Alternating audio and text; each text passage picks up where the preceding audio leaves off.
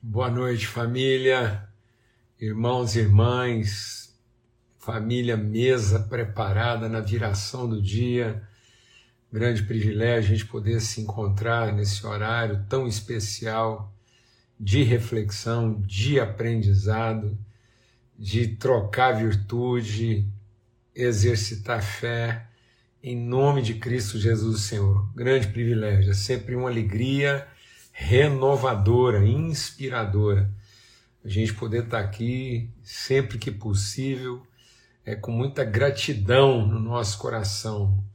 Irmãos aí da Austrália aí hoje com a gente, coisa mais boa. Eu penso que também outros dias, mas é, não tinha reparado ainda. Gente lá da Austrália aí com a gente, graças a Deus. Muito bom. Que bênção, privilégio aí.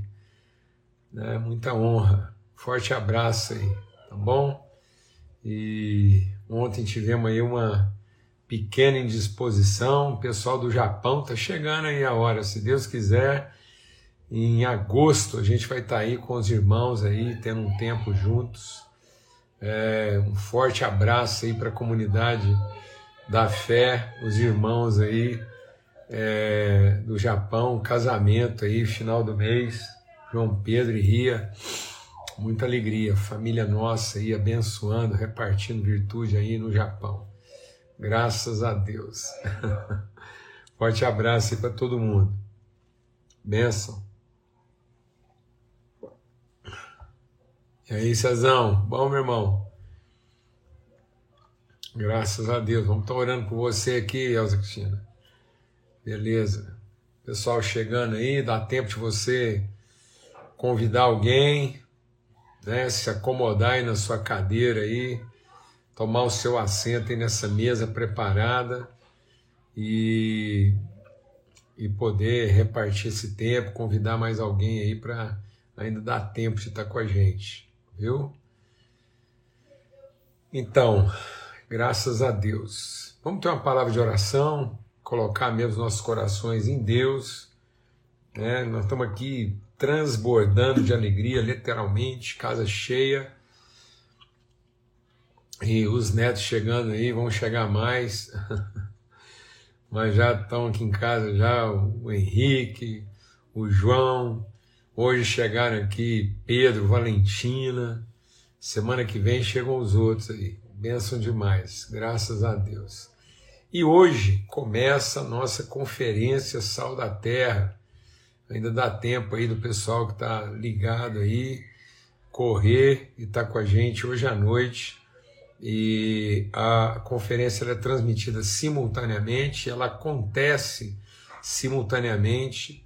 Né? Os locais de reunião são Uberlândia, Goiânia, São Paulo e Salvador. A programação é a mesma, então ela é transmitida para todos esses locais e presencial da onde ela estiver sendo transmitida em online para os lugares que vão receber o sinal, mas acontece tudo simultâneo. É um tempo muito especial. Nós vamos ter convidados assim muito queridos aí com a gente nessa conferência e a gente está assim com muita alegria no coração e muita gratidão por mais esse tempo juntos aí. Laurinha entrou aí toda romântica e poderosa aí, tava vendo lá. Graças a Deus. e muito bom, gente. É, privilégio aí, né? Vamos ter uma palavra de oração. Pai, muito obrigado, obrigado pelo teu amor, obrigado porque chegou esse tempo aí da nossa conferência e com certeza é tempo de liberar, de, de ver mesmo os teus rios, as tuas águas fluírem através de nós, os rios de água viva transbordando através de cada coração, de cada irmão e irmã, porque essa é a tua promessa, rios de água viva fluiriam do nosso interior. E é isso que nós vamos ver, o Pai, essa junção de muitas águas, esse encontro de muitas águas, fazendo o rio do Senhor correr através de nós com certeza, Pai, um tempo de profundidade, de transformação, de alegria, visão, revelação, ó Pai, inspiração. Muito obrigado, Senhor. Queremos suplicar a tua bênção sobre todos aqueles que estão passando por desafios de enfermidade, desconforto, clamar especialmente aqui pela Elza Cristina, está com febre, dor ali, que o bálsamo de Deus, do teu Espírito, o Espírito Santo de Deus derrama mesmo refrigério sobre todos aqueles que nesse momento padecem de enfermidade, Senhor, que sejam lavados, limpos no poder regenerador do teu Espírito Santo. Haja mesmo consolo no coração das famílias que nesse momento enfrentam dores de luto, de separação, de enfermidade, a tua presença como bálsamo, refrigério, seja sobre todos, hoje e sempre, ó Pai, no nome de Cristo Jesus, o Senhor. Amém. Graças a Deus. Muito bom. Deixa eu só ver aqui se o som está ok, mas eu acho que está tudo ok aí. Beleza. É... A gente quer compartilhar né, nesse entendimento do princípio, a gente compartilhou aí no princípio do porquê ele vive, e então a gente é, quer discernir, aprofundar isso melhor, né, essa questão da ressurreição.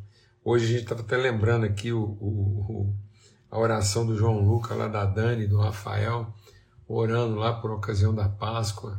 Ele falou: Deus, não foi nada engraçado Jesus morrer na cruz. A mãe mãe dele chorou, o papai dele chorou, todo mundo chorou porque foi muito dolorido. Ainda bem que ele ressuscitou, né? Isso mesmo, ainda bem que ele ressuscitou. Senão não teria sido um tempo de derrota, mas ele ressurgiu, ele vive. E ele vive para que a gente possa viver a vida no sentido da sua eternidade, da sua plenitude e não na perspectiva da sua circunstância. Então, se nós não nascermos de novo da água e do espírito, nós não entramos no reino dos céus. Muitas pessoas ainda se limitam a pensar a obra de Cristo como o futuro do céu e não como a eternidade celestial. Então, nascer de novo não é para que você tenha expectativa de um futuro no céu, mas é para que todos nós tenhamos a perspectiva da eternidade celestial vivida nesse tempo que se chama hoje. Então é a gente encarar a vida na perspectiva da eternidade, na plenitude da eternidade. Aqueles que já morreram com Cristo e com Ele ressuscitaram. Então nós não vamos, nós vamos ver, as pessoas confundem a ressurreição do corpo com a ressurreição do Espírito. Nós já fomos ressurretos em Cristo Jesus, nós temos que ser dominados por um novo entendimento uma nova maneira de ser e de pensar. É Cristo sendo formado em nós, é termos a mente de Cristo. Então, não confunda isso com a morte do corpo e ressurreição do corpo. Nós vamos receber um novo corpo, mas antes que isso aconteça, nós já recebemos da parte do Pai o seu Espírito. Nós somos um com Cristo e Deus já habita em nós. Ele habita em nós, nós somos um com Cristo, assim como Ele é um com o Pai, e o Pai está nele, o Pai está em nós e nós no Pai. É esse entendimento de plenitude, é esse entendimento de eternidade, é essa percepção de que nós vivemos a condição da eternidade. Então, para nós, a morte já foi vencida, o poder que a morte tinha sobre nós, ele já não é mais exercido, quebrado foi o poder da morte, de modo que agora nós podemos viver em perfeita, plena, absoluta liberdade, porque nós não vivemos mais debaixo do julgo das circunstâncias, mas nós vivemos na perspectiva, na consciência e na convicção da eternidade. Então, o medo da morte foi tirado. Né? Essa é a nossa vitória, porque enquanto havia medo, o amor não podia ser aperfeiçoado, mas agora nós não tememos mais a morte. Por isso, o amor em nós pode ser aperfeiçoado. Então agora nós vivemos a condição de poder amar plenamente. Amar sem colocar nenhuma condição. No que depender de nós, nós temos paz com todo mundo. Nós conseguimos amar até os nossos próprios inimigos, porque nós não tememos mais. Nós não temos mais medo daquilo que nós podemos sofrer, do que as pessoas podem fazer a nós. Deixa o Espírito de Deus ministrar o nosso coração. O contrário de amor não é ódio, o contrário de amor é medo é medo. Nós temos ódio de quem nós temos medo. Nós temos raiva e ódio de quem a gente tem medo. Nós temos medo de que o que a pessoa fez ou fará possa nos prejudicar de maneira irremediável. Por isso, a gente odeia aqueles que a gente teme. A gente tem raiva, a gente tem repulsa daqueles que a gente tem medo, pensando que o que eles fazem, ou que eles já fizeram, ou que eles vão fazer, possa nos prejudicar de alguma forma. Mas como o perfeito amor lançou fora todo medo, então nós podemos amar incondicionalmente, porque não temos mais medo de ninguém, não temos medo do que alguém possa fazer contra nós, não temos medo de sermos desapontados, não temos medo de sermos traídos, não temos medo de ser enganados, nós não temos medo da mentira, nós não temos medo da ameaça, nós não temos medo da força, não temos medo do poder. O perfeito amor lançou fora todo o medo. E aí a gente consegue viver em plenitude de vida. Nossas relações são plenas. Se não são plenas, não são plenas da parte de quem se relaciona conosco. Mas da nossa parte, nós entregamos todas as coisas plenamente, absolutamente. Nós não dependemos de como a pessoa vai agir e nós não dependemos do que, que ela vai fazer com aquilo que nós vamos entregar, porque a nossa entrega é incondicional. Por isso, a palavra de Deus diz assim, aqui em Mateus, no capítulo 22, a partir é, do verso 34. Diz assim: Entretanto, os fariseus, sabendo que Jesus havia silenciado os saduceus, reuniram-se em conselho, e um deles, intérprete da lei, querendo pôr Jesus à prova, lhe perguntou: Mestre, qual é o grande mandamento na lei? E Jesus respondeu: Ame ao Senhor seu Deus de todo o seu coração, de toda a sua alma e de todo o seu entendimento. Este é o grande primeiro mandamento. E o segundo, semelhante a esse, é: Ame o seu próximo como você ama a si mesmo. Desses dois mandamentos dependem toda a lei e os profetas. Então é o seguinte, amados. Ô Ricardo, tudo bom, rapaz? Que bom ter você aqui, ó. Faz tempo que a gente não fala. Deus possa estar fortalecendo e frutificando o seu ministério aí, viu? Em nome de Jesus. Então, Brenda, o texto aí é Mateus capítulo 22, a partir do verso 34. Então Jesus está dizendo que o resumo de toda a lei, ou seja, nós não temos que ficar preocupados qual é a regra. Muitas pessoas perguntam, bom, qual é a regra? A regra é o amor. Se você está amando de todo o seu coração, de todo o seu entendimento, com todas as suas forças, de toda a sua alma, então você não precisa saber qual é a regra. Qual é a regra? A regra é amar. Porque não adianta nenhum tipo de regra se você não ama. Deixa Deus ministrar o nosso coração. Quando você quer saber qual é a regra para que você possa cumprir a regra, você não está buscando amar alguém, você está tentando salvar a si próprio. Quem se ocupa da lei como instrumento de salvação está preocupado em salvar a si próprio. Então Jesus excedeu as regras. Por quê? Ele não descumpriu as regras, ele excedeu as regras. Ele foi além das regras. E por quê? Porque ele não estava ocupado ou pré-ocupado em salvar a si próprio. Outra coisa essencial é os profetas. Então, nele, no amor, se cumpre toda a lei e os profetas. Então nós não temos que ter perspectiva ou expectativa ou preocupações de passado, presente ou futuro. Por quê? Porque nós vivemos e conhecemos o amor na sua plenitude. Então nossa única ocupação não é isso é um desafio para a nossa vida. Mas a nossa ocupação não é saber o que, que a pessoa está fazendo de certo ou errado. Mas é a gente avaliar se naquilo que está acontecendo nós estamos amando na, na medida que nós podemos amar. Hum. Amém, amados? Amém? Do que, que a gente tem medo? A gente tem medo de Deus não ouvir? A gente tem medo dele permitir alguma coisa que nós não vamos suportar? A gente tem medo de que a pessoa faça alguma coisa que Deus não está vendo e nos prejudique de uma forma que nem Deus mesmo sabia? Será que nós temos medo de que Deus esteja distraído? Será que nós temos medo de que Deus vai ser surpreendido? Ele não será surpreendido, amado. Ele não está distraído. Ele ama. E ele quer que a gente ama na mesma medida que ele nos amou. E ele nos amou com todo o seu entendimento, com todas as suas forças. Ele amou, ele se entregou, Deus se entregou para essa relação. Deus amou o mundo de tal maneira que entregou, entregou. Não tem como a gente falar de amor se a gente não fala de entrega. De entrega, amor é entrega. E, e não há entrega enquanto há medo. A gente tem medo de estar amando a pessoa errada. Ai, Jesus. Vou falar uma coisa para você.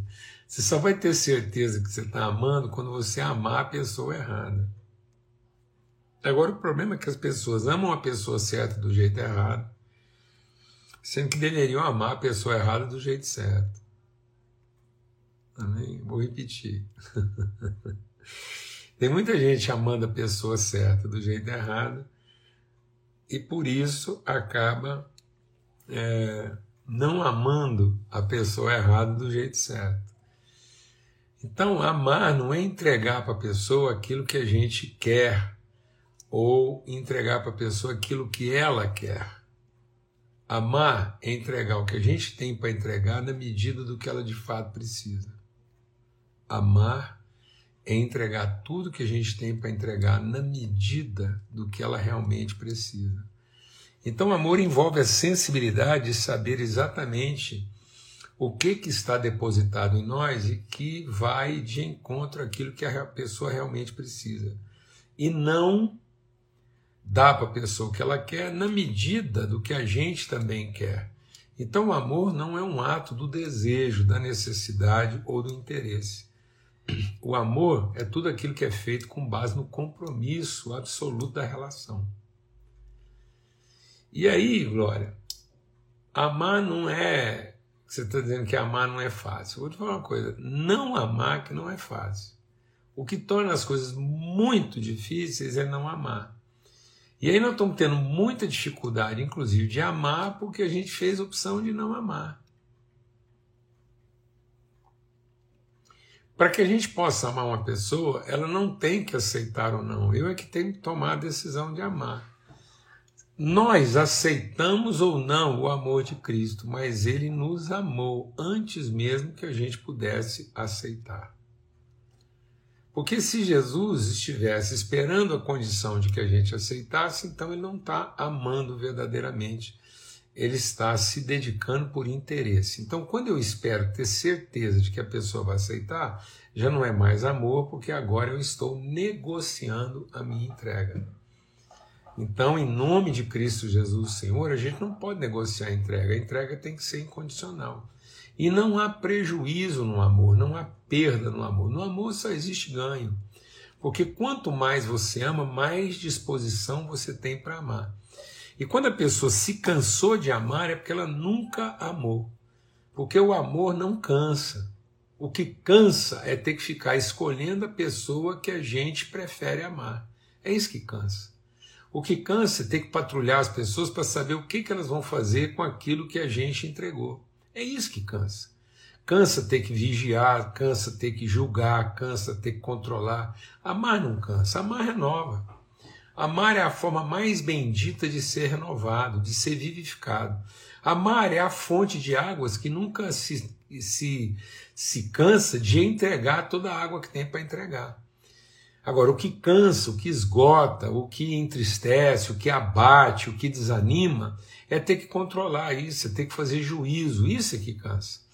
Então, você pode ter certeza de que amar nunca trouxe cansaço à sua vida. O que trouxe cansaço foi ter que controlar isso. Foi ter que julgar para quem é que você vai entregar. Foi saber se a pessoa que você está entregando merece ou não. Isso cansa. Isso vai exaurir suas forças. Isso vai esgotar você e vai fazer com que você não ame integralmente. Então, o que o texto está dizendo aqui é: ame de todo o coração, de toda a sua alma e de todo o seu entendimento.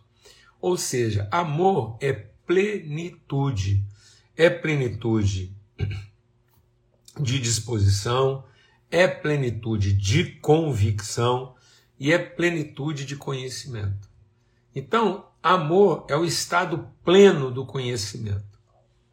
Amor é conhecer de tal maneira que nada me confunde.